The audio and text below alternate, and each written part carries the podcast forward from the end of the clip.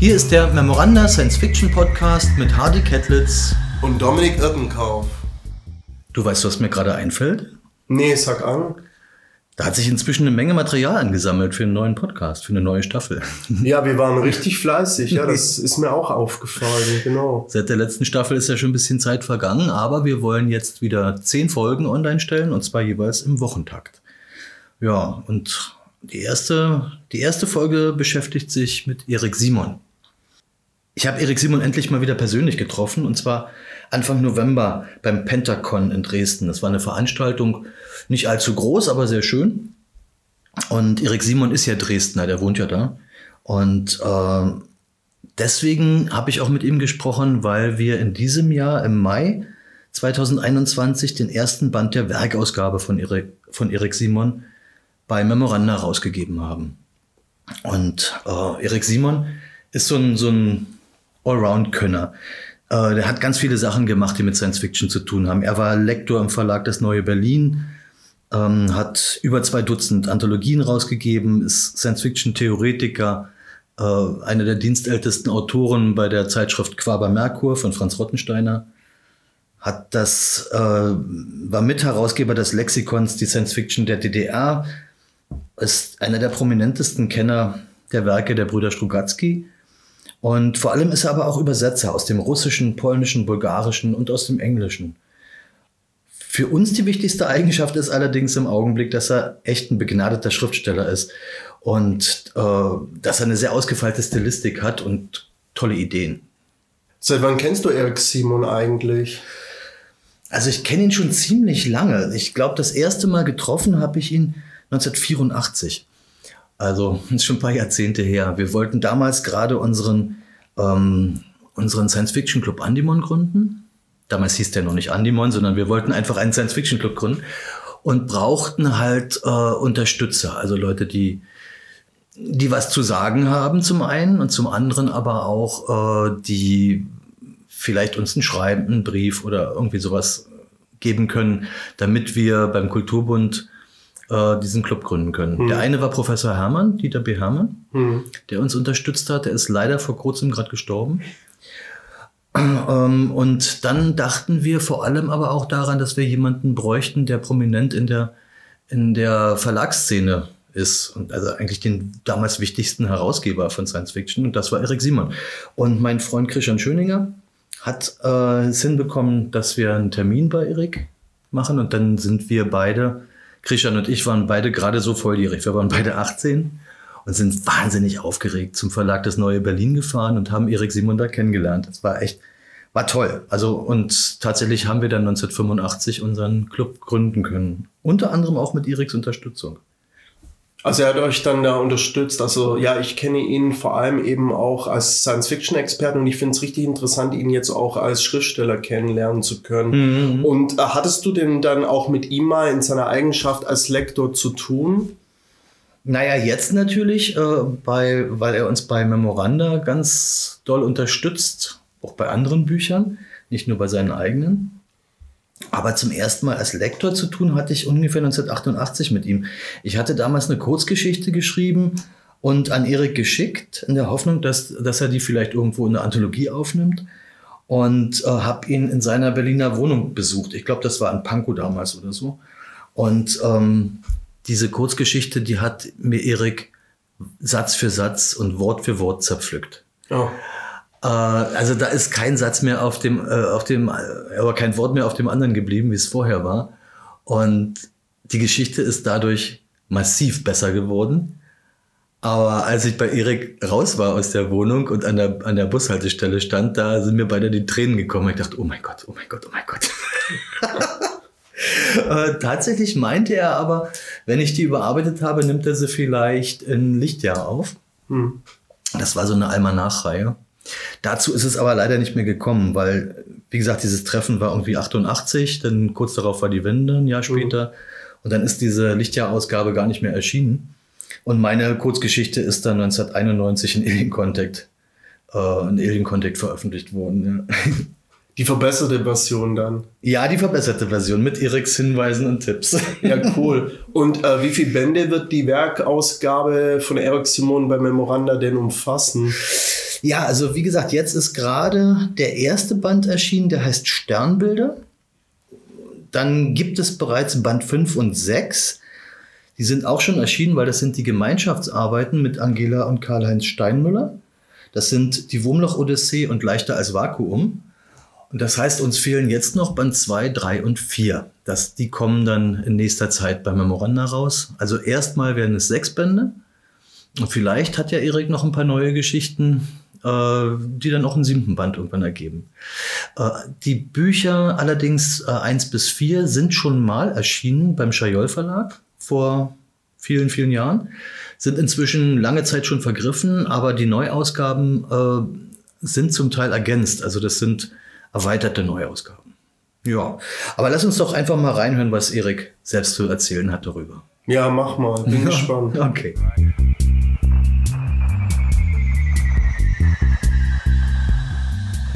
Erik, ich freue mich, dass wir uns persönlich treffen können wieder. Und zwar sind wir jetzt gerade auf dem Pentacon in Dresden. Du bist ja Dresdner, also für dich ist es quasi ein Heimspiel hier. Ja.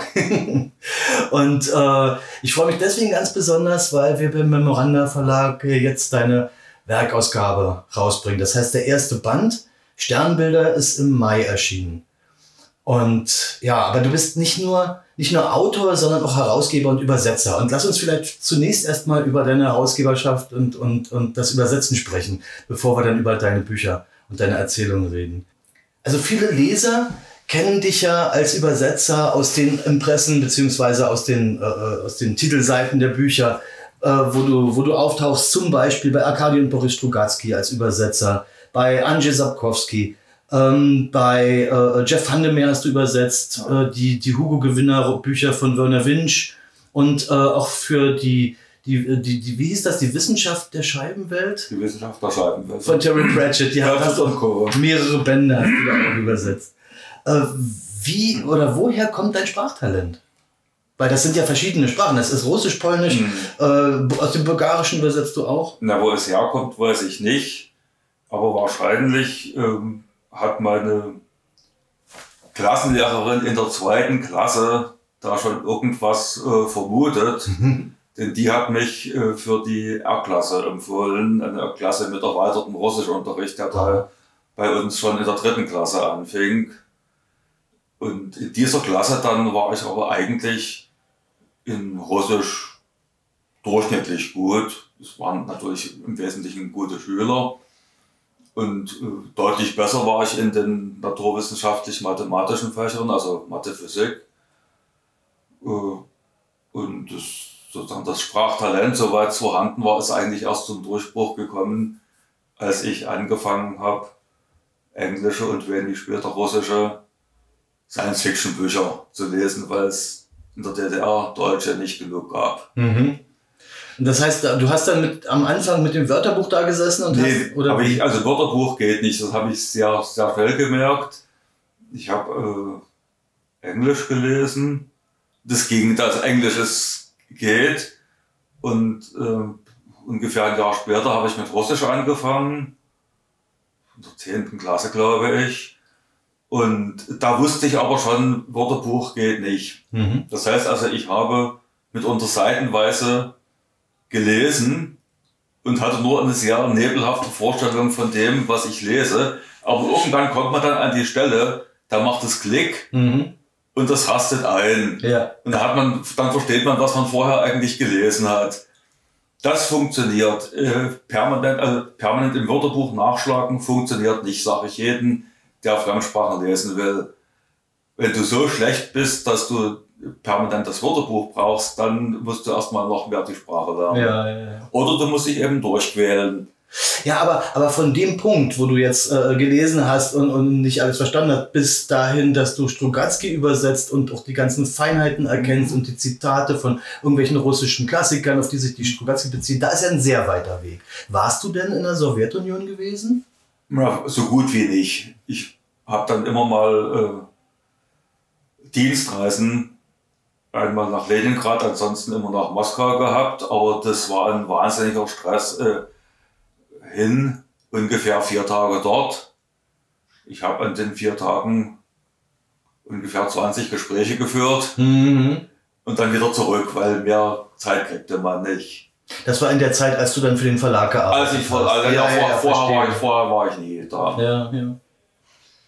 Ja, aber irgendwie habe ich das Rätsel jetzt noch nicht gelöst. Weil diese Lücke zwischen, du hast äh, äh, Sprachen angefangen, weil du Original lesen wolltest und du bist ein Übersetzer, der Weltliteratur und, und Preisträger übersetzt, ist dann doch ein weiter Weg. Also, Na, eigentlich nicht. Äh, Wenn man, äh, wenn man die Sprache gut kann, ist es durch kälter weiter Weg. Und durch Lesen habe ich es mir halt angeeignet. Ich spreche nach wie vor Russisch mit einem äh, deutlichen Akzent. Mhm. Nicht mit einem deutschen Akzent, sondern mit einem sächsischen Akzent. also ich könnte mich da nie als Russe ausgeben. Meistens halten sie mich, also zu Sowjetzeiten haben sie mich für einen Esten oder sowas gehalten, weil ich wurde natürlich praktisch gut Russisch gesprochen, aber es war deutlich, ich bin kein Russe. Ja, ja. Und damit war ich ganz zufrieden. Und äh, das, was du zum Schluss erwähntest, also dieses Finden von äh, Zitaten und dergleichen, das habe natürlich nicht ich gemacht. Da habe ich auf die ähm, russische, eigentlich schon nachsowjetische äh, Science Fiction, äh, ganz äh, besonders Mhm. Strogatzky-Fanszene zurückgreifen können. gibt es ja eine regelrechte Forschung zu Die, das, also, da gibt es ja, eine ja. richtige Forschung und da, da hat man eben gefragt, äh, teilweise habe ich auch den Boris Strogatzky noch fragen Ja, können. ja. Ähm, äh, das, da, da ist, mir, ist eine Stelle, die kommt mir vor wie ein Zitat. Ist das ein Zitat? Und wenn ja, woher bitte? Ja. Und, das, und manchmal wusste es Ah, der ja, Boris. Strogatzky selber nicht, aber, aber die Fans haben es rausgekriegt. Die wahrscheinlich erfolgreichsten, also ähm, äh, verkaufsmäßig erfolgreichsten Bücher in letzter Zeit waren sicherlich die Hexer-Bücher Ja, von Sapkowski. ja die Die, die ja jetzt äh, neuerdings auf Deutsch äh, The Witcher heißen. Seit der Fernsehserie und dem Computerspiel. Ja. Äh, hattest du Kontakt mit Sap Sapkowski? Na, erst nachdem ich angefangen habe, ihn zu übersetzen. Ja, ja. Und dann, dann schon. Also Ja. dann habe ich auch äh, gelegentlich gefragt, äh, wie denn das nun an der Stelle gemeint ist. Ja, ja. Er hat ja teilweise auch ähm, sehr merkwürdiges Polnisch, was ich dann versucht habe, in merkwürdiges Deutsch äh, zu übertragen. Und das muss, das muss ich nicht alles wissen. Ich okay. muss, ich, muss, ich muss eben bloß merken, dass ich da was nicht weiß. Ja. Das ist der Unterschied. Ich meine, ganz wichtig ist ja für deine Arbeit als Übersetzer gar nicht so sehr, dass du die Sprache komplett perfekt beherrschst, sondern du musst die deutsche Sprache Ja. perfekt beherrschen. Und da ist natürlich von Vorteil, dass du Autor bist. Weil, äh, ne, wenn Ja. du eigene Erzählungen und Romane, äh, Romane nicht, aber Erzählungen schreibst, dann äh, äh, beschäftigst du dich ja sehr stark mit der deutschen Sprache und kommt ja dem Übersetzer Erik Simon sehr zugute. Aus welcher Sprache übersetzt du denn am liebsten? Russisch. Aus dem Russischen. Ja. Wegen Strugatzkis, weil du die besonders magst oder warum? Nee, ähm, Russisch kann ich gut. Ähm, und es gibt relativ wenige in der Science Fiction, die das auch so gut übersetzen können. Mhm, okay. Ich mache natürlich ganz gern Sachen, die ich besser kann als andere. Ja, ja, Nicht verstehe. als alle anderen, aber halt als viele andere. Ja. Englisch äh, gibt's massenhaft, die es so gut können wie ich oder besser.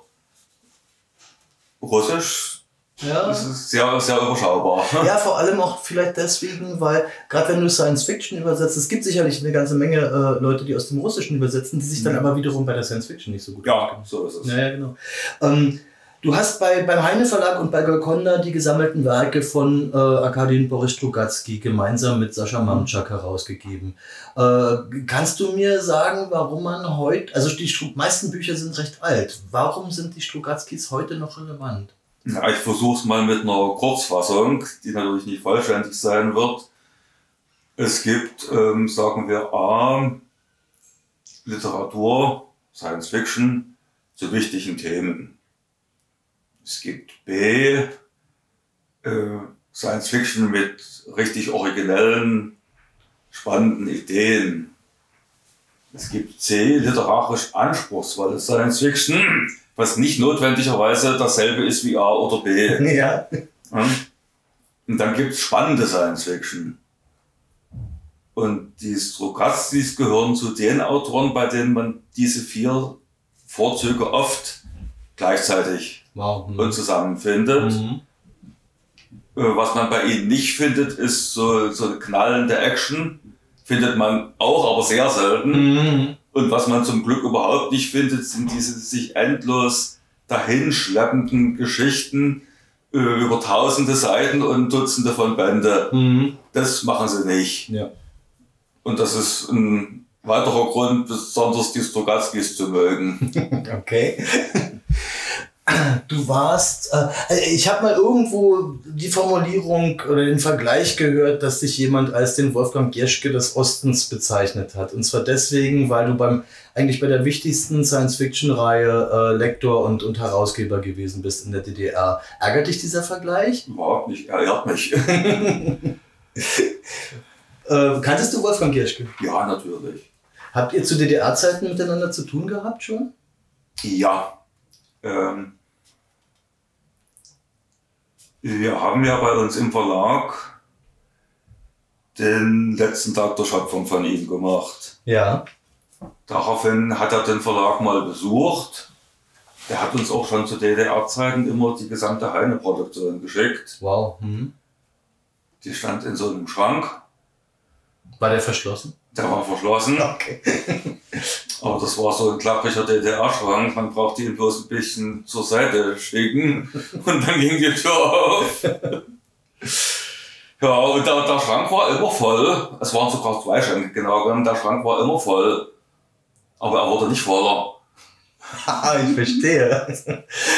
Du hast jetzt mehrfach der Verlag gesagt, aber den Namen noch nicht genannt. Das, Das war der ist- Verlag Das Neue Berlin. Das ist das neue Berlin. Genau. Ja, und ich wollte eigentlich was äh, zu Wolfgang Gerschke sagen. Und der hat dann, ich denke so 1988 rum, äh, den Verlag mal besucht. Mhm. Äh, ich durfte zu diesem Gespräch der Cheflektorin dabei sein. Da stellt sich raus, der wollte anschließend ähm, nach Dresden fahren, um in der sächsischen Schweiz Urlaub zu machen. Und da sagte ich, oh, ich fahre aber morgen auch nach Dresden, ich wohne da. Und dann äh, haben wir uns halt in Dresden wieder getroffen. Ja. Ja, und das war sehr, sehr erfreulich, denn äh, er kannte mich natürlich als Autor, er kannte mich als Übersetzer, er kannte mich als Herausgeber. Und nun kannte er mich auch noch persönlich. Mhm. Und das hat es mir halt dann ermöglicht, eigentlich äh, nach der Wende Mhm. äh, eine ganze Zeit von Übersetzungen Ja. zu leben, weil ich von ihm Aufträge gekriegt habe.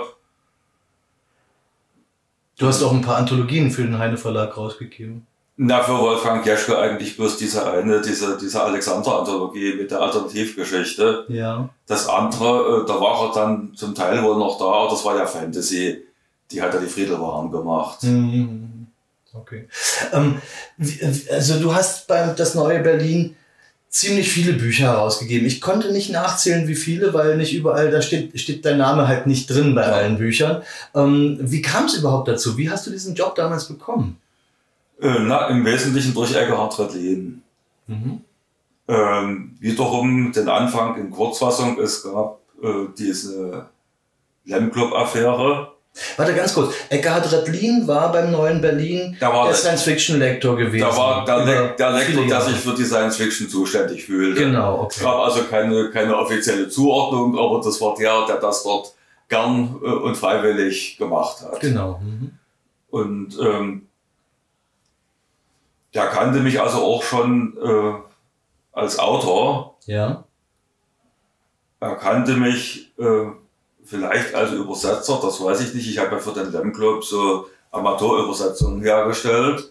Auf alle Fälle kannte er mich als Hobby-Theoretiker und Kritiker, Mhm. weil ich mich in den Fanzines immer mit Carlos Rasch und solchen Leuten gestritten habe. und ähm, dann gab es halt in Dresden Anfang 73, also Ende 72, Anfang 73 dieses Jahr heftige Lem-Club-Affäre, unter der der Rolf Krohn sehr gelitten hat und ich ein kleines bisschen. Also ich habe da nicht sehr gelitten, aber Ich glaube, wir müssen das ein bisschen ausführlicher erklären. Also der Stanislav Lem Club war damals in den 70ern eigentlich der größte ja, äh, Club, Science-Fiction-Club in der DDR, weil er angesiedelt war an der äh, Technischen Ja. Universität ne, in Dresden. er hatte ungefähr 100 Mitglieder, das war natürlich Also ein riesen, riesen Club. Ja. Und vor allem äh, fast über oder fast nur Studenten, oder? Überwiegend, überwiegend Genau. Studenten.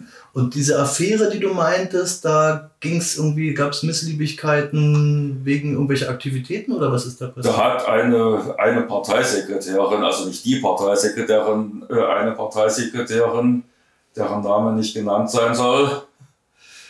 Äh, ich denke mal, sie hat für ihre weitere Karriere die Entlarvung eines Klassenfeindes gebraucht. Mhm. Und da sie keinen fand, hat sie Rolf Krohn zu einem solchen ernannt. Mhm. Und dann wurde Rolf Krohn von der Uni geschmissen. Und als das eigentlich schon fast fertig war, sind Leute im Kulturbund äh, wachsam geworden. Und mein Gott, da ist was, da müssen wir jetzt auch was machen. Mhm. Und die haben das Ganze nochmal von vorn aufgerollt. Und in diesem zweiten, ähm, in diesem zweiten Durchgang äh, habe ich dann ein bisschen gelitten. Das heißt, dann, ging dann, dann haben die mich äh, sozusagen äh, runtergeputzt und aus dem Lernclub ausgeschlossen. Und dann haben sie das der Universität gemeldet. Dann hat mir die Universität eine, was war das? Irgend, irgend, so eine kleine Disziplinarstrafe, mhm. schriftlich Verweis oder was weiß ich, des Sektionsdirektors verpasst. Und ähm, das führte eigentlich erstmal bloß dazu, dass der Eckhard Rettlin Erzählungen von dem Wolf Krohn und von mir in diese erste DDR-Science-Fiction-Anthologie reingenommen hat. Welche war das? Äh, der Mann vom Anti. Der Mann vom Anti. Ja, 75 erschienen. Und dann lief dem Verlag die Lektorin, die dort das gesamte sozialistische Ausland betreut hatte, die lief ihnen weg. Oh je. Die Leonore mhm. Weist. Mhm. Ähm, ich glaube im Streit, ich, äh, die kennen, kennen aber die Hintergründe nicht und sie haben niemanden gefunden, jedenfalls nicht sofort, der also Russisch konnte, mhm. was von Science Fiction verstand und bereit war, das auch zu machen. und nun fiel dem Eckhard Rettlin ein, dass ich ja da irgendwo in einem völlig physikfremden Beruf gelandet war, ja. was mit der Lem Club Affäre nichts zu tun hatte, sondern mit den Zuständen im Jahre äh, 72, 73. 74 dann schon. Und da hat er halt mich gefragt, ob ich, ob ich mir das zutraue, ob ich das machen wollte und hat seine Verlagsleitung überzeugt, das mal mit mir zu versuchen. Da war ich natürlich sehr froh. Und dann wurdest du eingestellt, richtig? Ich wurde als Lektor also, eingestellt. Mh, weil damals gab es eigentlich so freie Lektoren, gab es eigentlich gar nicht. Ne? Die waren immer angestellt bei Verlagen. es gab Gutachter. Gutachter gab es. gab Gutachter, das waren natürlich praktisch durchweg freie Lektoren. Ja. Freie Lektoren in dem Sinne gab es in der DDR meines Wissens nicht. Mhm. Und wenn dann als ganz seltene Ausnahme. Und in welchem Jahr hast du dann angefangen? Wann war das? 75 oder so? Äh, Mitte 74. Mitte 74. Das heißt, du hast dich um die ausländischen Sachen vor allem gekümmert und Eckhard Redlin um die deutschen Autoren, oder wie? Na, ich bin eingestellt worden als der Lektor für das sozialistische Ausland ja. und habe dann ein, zwei Jahre auch noch Krimis mitmachen müssen oder dürfen. Mhm bis der Verlag dann noch jemanden einstellte und äh, die Kollegin hat dann die Krimis und die andere Literatur gemacht und ich konnte mich auf die Science Fiction konzentrieren, ja. weil es wurde also, es war ganz klar, Science Fiction kann ich besser und Science Fiction mache ich lieber. Ja, und dann habe ich halt das sozialistische Ausland, das Sowjetunion, Polen, Bulgarien und so weiter. Und da hast du auch eine ganze Reihe von Anthologien zusammengestellt. Dafür. Ja. Äh, also eine, eine der schönsten, na, eigentlich ist es keine Anthologie, sondern eher ein Almanach, war Lichtjahr ja. beim, beim Verlag Das Neue Berlin. Den ersten, den ersten Lichtjahr 1 hast du noch zusammen mit LK Dredlin gemacht, ja. die restlichen äh, sechs dann alleine ja. herausgegeben. War das, war das ein Auftrag vom Verlag oder war das deine eigene Idee oder wie lief so? Äh, zu den Dingen, äh, die der Eckhard von mir kannte, bevor ich überhaupt dort angefangen habe, war eine Ausarbeitung, ein Vorschlag in der DDR, so einen Almanach äh, zu etablieren. Mhm. Wollten die überhaupt nicht. Äh, dann äh, hat der Verlagsleiter, ich glaube 76, auf dem Eurocon in Poznan irgendeinen anderen solchen Almanach, ich habe vergessen aus welchem Land, mhm. aus dem sozialistischen Land, vielleicht war es Jugoslawien, gesehen. Mhm. Und sagen, ja, das sieht doch toll aus. Damit kann man sozusagen Ruhm und Ehre gewinnen. Und war dem nicht mehr so abgeneigt. Ja. Äh, das war 76, das hat also immer noch bis 80 gedauert. Und es gab dann etliche Verwerfungen. aber dann waren wir mit deutlicher Unterstützung von Eckehardt, mhm, mhm. äh, waren wir sozusagen so weit, dass das überhaupt stattfinden konnte. Und äh, als das lief, hat sich dann Eckehardt zurückgezogen äh, und gesagt, ja, also ich will eigentlich bisschen andere, andere Science Fiction, so utopische Literatur, und aber das ist, das ist dein Baby, Baby hat er natürlich nicht gesagt. und, und mach, mach du das mal. Genau, okay. Und die haben natürlich dann sowohl der Eckhart als auch, auch andere Autoren, andere Lektoren, die mit DDR-Autoren gearbeitet haben, die haben natürlich ab und zu mal eine Erzählung rübergereicht. Ja, verstehe. Ja. Also da waren ja, da waren auch ein paar Sachtexte drin, da waren unheimlich ja. schöne Illustrationen, sehr künstlerische Illustrationen, da waren Farbtafeln drin ähm, äh, mit, mit Bildern. Ähm, und natürlich Erzählungen internationaler, da waren DDR-Autoren dabei, da war, waren äh, aus dem sozialistischen Ausland, da war auch mal ein Text von Ursula Le Guin drin, wenn ich mich recht ja. entsinne. Und das Besondere an Lichtjahr ist ja auch, dass es äh, ein fast quadratisches Format ist. Also ein bisschen mhm. breiter sogar als hoch, was ja sehr ungewöhnlich war. Also das ist eine sehr schöne Sache. Also ich finde, die, die Lichtjahr sind heute mhm. noch richtig schöne Sammlerobjekte. Na, das, ähm, das, das Format hat sich die äh, Ausstattungsabteilung extra wegen dieser Illustration ah, ja, das ist toll. ausgedacht, ja, damit, damit man mehr Freiheit ja, ja, äh, für die Gestaltung hatte. Und ähm, war das, war das so, äh, war das eigentlich so die Erfüllung, also äh, für dich so Herausgeber bei so einem Verlag zu sein? Ja. War so schon dein Traumberuf, oder? Ja, ja kann ich mir vorstellen. Das war Das glaube ich. Du bist ja quasi bis heute noch Herausgeber. Du machst ja ganz ja. viele Sachen. Du hast ja vor kurzem gerade wieder eine Anthologie äh, bulgarischer ähm, Science Fiction rausgegeben. Ja, vor, vor kurzem eine, aber eine, eine zweite schon vor zwei, drei Jahren oder so. Ja. Ja, genau. Bei, bei Thorsten Loh im Verlag. Ja. Genau. Und aber du betreust auch für Memoranda die Steinmüllers. Und zwar die Steinmüller Werkausgabe, zehn Bände, Erzählungen und Romane. Äh, gibt es oder wird es geben. Und, und, und äh, jetzt haben wir gerade gestartet, ist vor kurzem gerade erschienen die ähm, Sachtexte von den Steinmüllers. Das werden drei Bände voraussichtlich. Ja. Genau. Ähm, wie lange kennst du die Steinmüllers eigentlich schon? Also ich denke, ich habe 79 den Erzählungsband von Karl-Heinz gelesen. Ah. Da kannte ich sie noch nicht. Der letzte, der letzte Tag auf der Bühne. Ja, zumindest kannte ich sie, vielleicht bin ich ihnen irgendwann mal begegnet, aber ich äh, war eigentlich nicht mit ihnen bekannt. Mhm. Äh, das wurde ich aber durch Lichtjahr 1, wo von Karl-Heinz so eine ganz kurze Erzählung äh, Krieg im All hieß die wohl drin ist. Ähm, da habe ich ähm, Rücksprache genommen, ihm gesagt, dass es die, die und die Stelle hätte ich gern anders. Ich habe vergessen, worum es ging. Und dann haben wir uns aber sehr schnell angefreundet. Mhm. Zumal wir, äh, Karl-Heinz und ich, festgestellt haben, dass wir teilweise eine ganz ähnliche äh, Vergangenheit in puncto Science Fiction haben. also Karl-Heinz ist der andere DDR-Science-Fiction-Autor, der gut Russisch liest. Ja, ja, ja. Und der sich auch auch nicht nur Russisch, aber der sich auch mit internationaler Science Fiction gut. Na, der hat genau das gelesen, was ich auch gelesen ja, okay. habe. Aber dann äh, auch Internet, also auch Englisch, englischsprachige Autoren mhm. auf Russisch sozusagen. Ja. Ja, okay, verstehe. Ja, ja. ja toll. ja gut, man muss sich seine Wege suchen, um, um ja. seine Texte und Ideen zu bekommen. Ähm, ähm, äh, haben dich eigentlich deine vielseitigen Tätigkeiten daran gehindert, äh, mehr zu schreiben, eigene Texte zu schreiben? Ja, das haben sie. Aber das war eine äh, freie Entscheidung natürlich. Das heißt, ich hätte zu DDR-Zeiten hätte ich vom Schreiben problemlos leben können. Mhm. Äh, habe aber damals schon entschlossen, beschlossen, dass ich mich sozusagen nicht in diese Abhängigkeit begeben will, jetzt schreiben zu müssen. Zu müssen, hm, verstehe, ja. ja. Und gar nicht so sehr aus, aus politischen, sonstigen Gründen, sondern eben wenn, wenn, wenn man dann da sitzt und sagt, jetzt muss ich aber schreiben, dann macht es keinen Spaß mehr. Ja, ja, verstehe.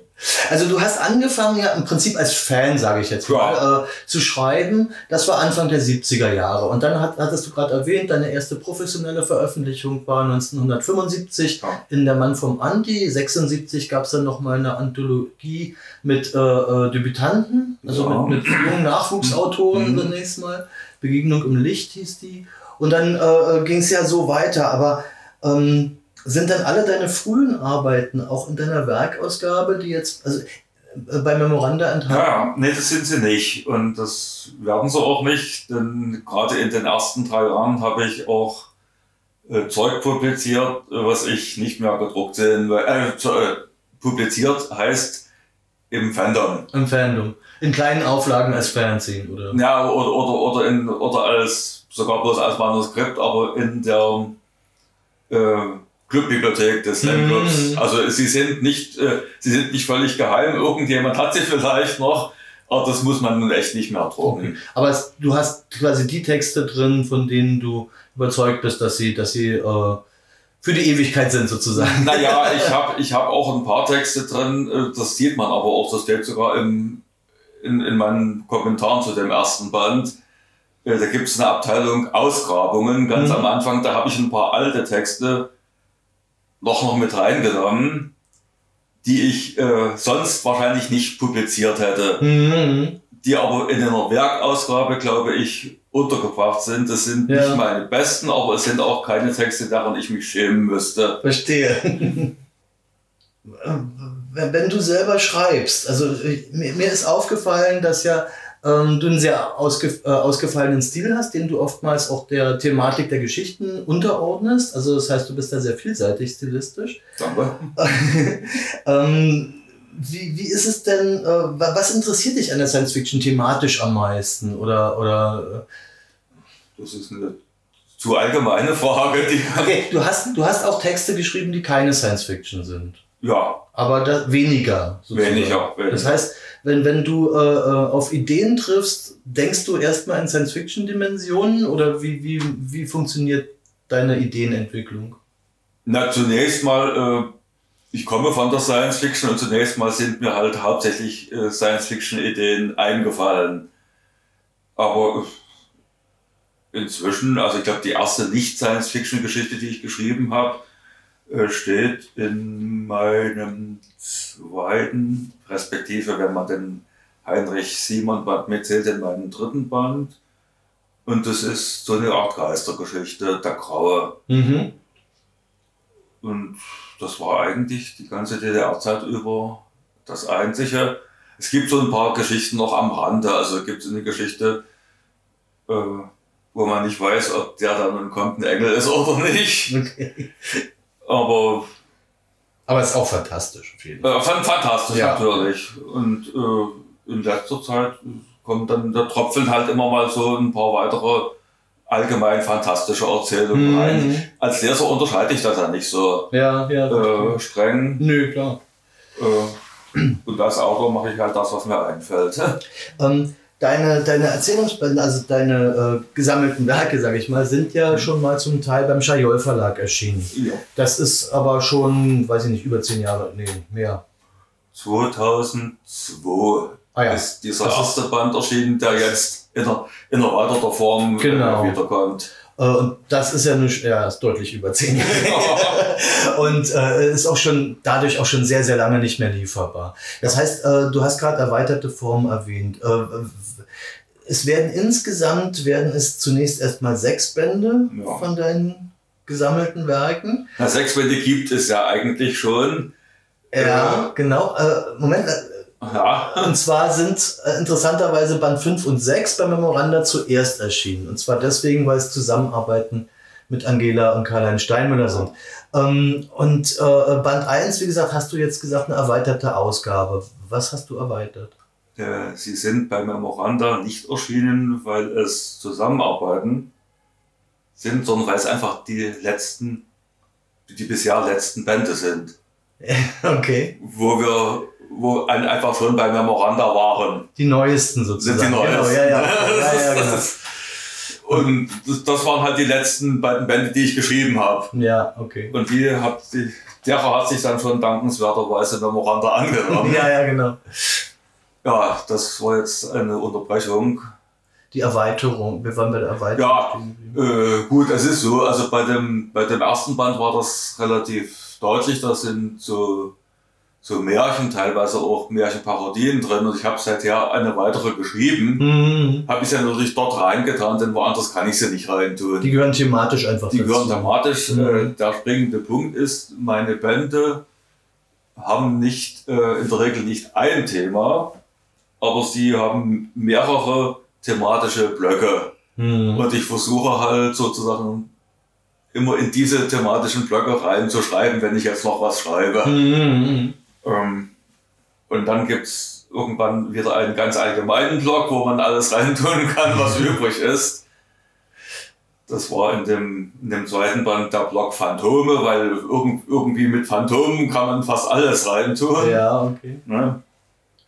Ja, und soweit sich eben von daher anbietet, werde ich die schon erschienenen Bände äh, erweitern. Mhm. Das heißt, das wäre dann jetzt der zweite und dritte und vierte Band, die noch, Ja. noch bei Memoranda Ja. kommen werden. in- in- Und der zweite wird auf alle Fälle wieder erweitert sein. Ja, ja. Äh, beim dritten weiß ich es noch nicht, ist es auch nicht ganz so sicher, denn da müsste ich mit äh, äh, Reinhard Heinrich zusammen noch was schreiben. Mhm. Und der vierte ist so weit weg, da denke ich noch nicht drüber. Okay. ähm, äh, in, Im ersten Band, der jetzt schon erschienen ist, ist äh, auch dein erster Erzähl eigener Erzählungsband, der damals in der DDR erschienen ist, enthalten, nämlich äh, Fremde Sterne. Ja. Welche Auflage hat denn der in der DDR gehabt, weißt du das? Äh, ungefähr 80.000. Wow. Naja. Das sind Zeiten, ne? Ja. Ist, heutzutage ist ja, wenn, wenn, wenn der Heine Verlag 80.000 von einem Buch verkauft, dann, dann sind die schon wahnsinnig glücklich. Das muss dann schon Weltbestseller sein. Ne? Ja. Ja, Ja, also wenn, die, wenn, gab- die, wenn, die, wenn die 2000 verkaufen, sind die schon einigermaßen zufrieden. Es gab, es gab, äh, äh, ja, da, äh, es gab einfach damals zu wenig Science Fiction. Ja, Das heißt, äh, man Ja. konnte sehr große Auflagen verkaufen. Inzwischen gibt es wahnsinnig viele Titel und da verteilt sich das natürlich, ist ja klar. Ja, äh, du hast im ersten Band auch eine ganze Reihe von, von Gedichten und Balladen und solche, äh, äh, äh, solche Texte äh, Ja. drin. Woher kommt deine Begeisterung dafür? ja, ich denke, Dinge, die ich ziemlich gut kann, mache ich auch ziemlich gern. okay. Und das ist das Reimen oder was meinst du? Ja, also so klassische, also Gedichte in ganz klassischen Formen. Ja, Äh, das macht ja außer mir praktisch niemand mehr. also im, richtig im Versmaß. Im Versmaß. Und da, da hast du einfach irgendwann mal eine Idee und dann, dann schreibst du die nieder oder gehst du geplant da dran? Nee, ne? Nee, also Ideen, Ideen, äh, also Gedichte, Gedichte plant man nicht. Ja, Gedicht, ja. Gedichte kommen, dann sind sie da und dann muss man natürlich noch dran arbeiten, damit sie schön werden Mhm. oder damit sie funktionieren. Aber wenn sie nicht kommen, wenn sie nicht von selber kommen, dann, dann, gibt, dann ist es kein Gedicht. Wobei viele deiner Gedichte sind ja wie Pointengeschichten. Es, es ist das, ich nenne das äh, für mich äh, Balladen. Das Mhm. ist also, ich unterscheide Balladen und sonstige Gedichte und die Balladen sind halt äh, in, in Versen, in gebundenem Versmaß, in, mit Reimen erzählte Geschichten. Ja, ja, genau. Ja? Toll. Ähm, äh, warum hast du eigentlich nie einen Roman geschrieben? Fehlte dir die Zeit dafür oder woran lag's? Äh, ich habe das gerade bei den Gedichten schon gesagt. Jetzt kommt das äh, dieselbe Antwort eigentlich negativ formuliert. Was ich nicht so gut kann, das mache ich auch nicht so gern. Ah, okay.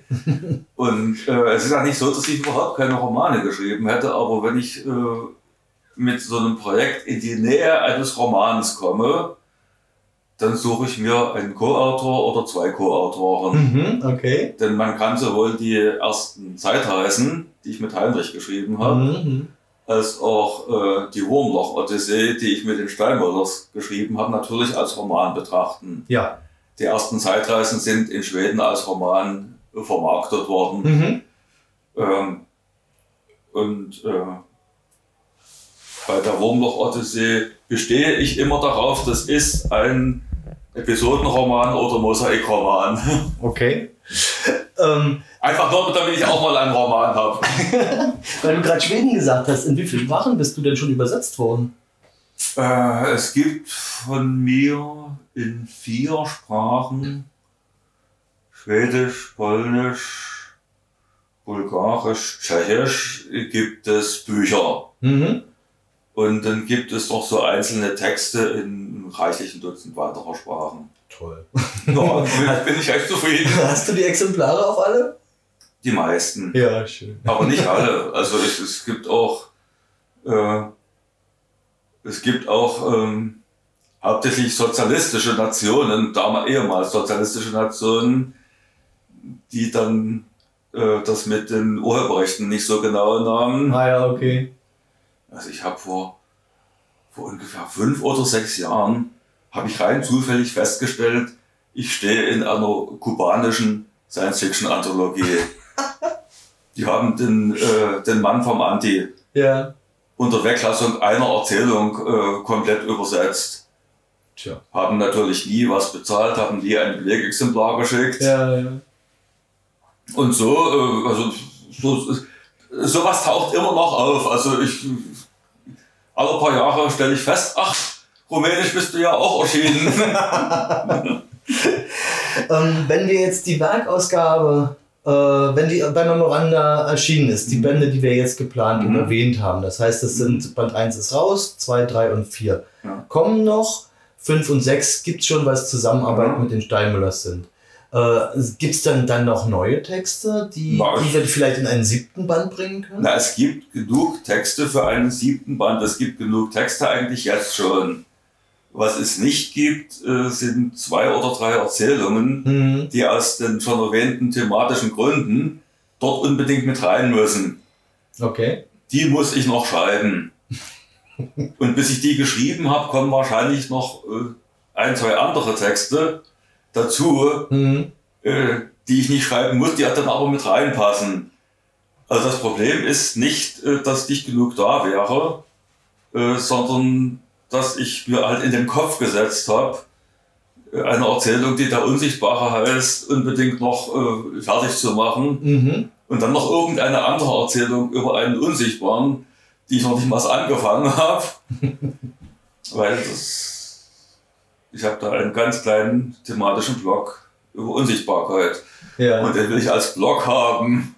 Solche merkwürdigen Wünsche habe ich da. Naja, ist ja auch noch ein bisschen Zeit. Und natürlich, ähm, es gibt ja von mir unglaublich viele ähm, Gedichte. Mhm. Die Gedichte, die jetzt ganz nahe an der Science Fiction sind, die habe ich in den anderen Bänden schon immer dort, wo es ging, reingenommen. Mhm. Es gibt aber Gedichte, die sind ähm, fantastisch, Mhm. aber nicht Science Fiction. Und fantastisch auf sehr unterschiedliche Weise. Ja.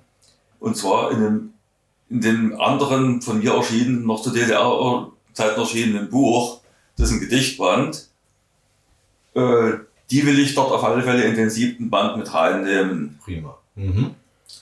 Äh, der Karl-Heinz hat das mal, ich weiß gar nicht, das war keine Rezension, das, der hat da irgendwann mal über mich als Autor was geschrieben. Und äh, da schreibt er eben, dass diese Gedichte zwar keine Science Fiction sind, aber sozusagen aus derselben Haltung, Aus, ja, aus der Erzählhaltung. aus derselben ja. Haltung ja. rausgeschrieben äh, wie die Science Fiction. Mhm. Ja, und dann, wenn der, wenn der äh, Memoranda Verlag sich fürchterlich langweilt und nichts mehr weiß, was er drucken soll, dann kann man die reinen Gedichtbände machen. ja. Ja gut, da können wir dann nochmal drüber reden, wenn es soweit ist, Erik. Also ich habe ich hab ja gestern hier gelesen, bringe ja immer meine Gedichtheftchen mit, die ich Mhm. so äh, privat für mich, meine Freundin und dann noch für zwei bis drei Auserwählte äh, anfertige. Und ich werde also immer, wenn ich aus diesen Gedichtheftchen lese, werde ich dann gefragt, äh, wo man das denn äh, kaufen kann. Ja, ja. Kann man aber nicht. Denn in der Lyrikszene will ich mich damit gar nicht erst äh, Hm. blicken lassen. Das ist, das, ist ein, das ist eine völlig andere Welt. Ja, das stimmt. Ne? Wir können mit Science Fiction wieder nichts anfangen. Ja, also die können auch, die können auch inzwischen mit, äh, mit so herkömmlichen Gedichten, Mhm. oft auch satirisch, parodistisch, humoristische Gedichte oder zumindest ironische Gedichte, Mhm. können sie alles nicht mehr. Mhm. Das, das, das, da haben sie keinen, keinen Zugang zu. Ja, ja. Naja, wir werden uns überraschen lassen. Vielleicht können ja doch alle Leser deine Gedichte bei Memoranda irgendwann mal bekommen. Ich bedanke mich ganz herzlich bei dir für deine ausführlichen Antworten. Wünsche dir noch viel Spaß hier auf der Convention. Das war mir eine Freude. Und, und wer sich jetzt noch einen Überblick verschaffen möchte über die Werkausgabe von Erik Simon, der kann schauen auf www.memoranda.eu. Ja, dann vielen Dank und ich wünsche dir noch viel Spaß. Ich danke.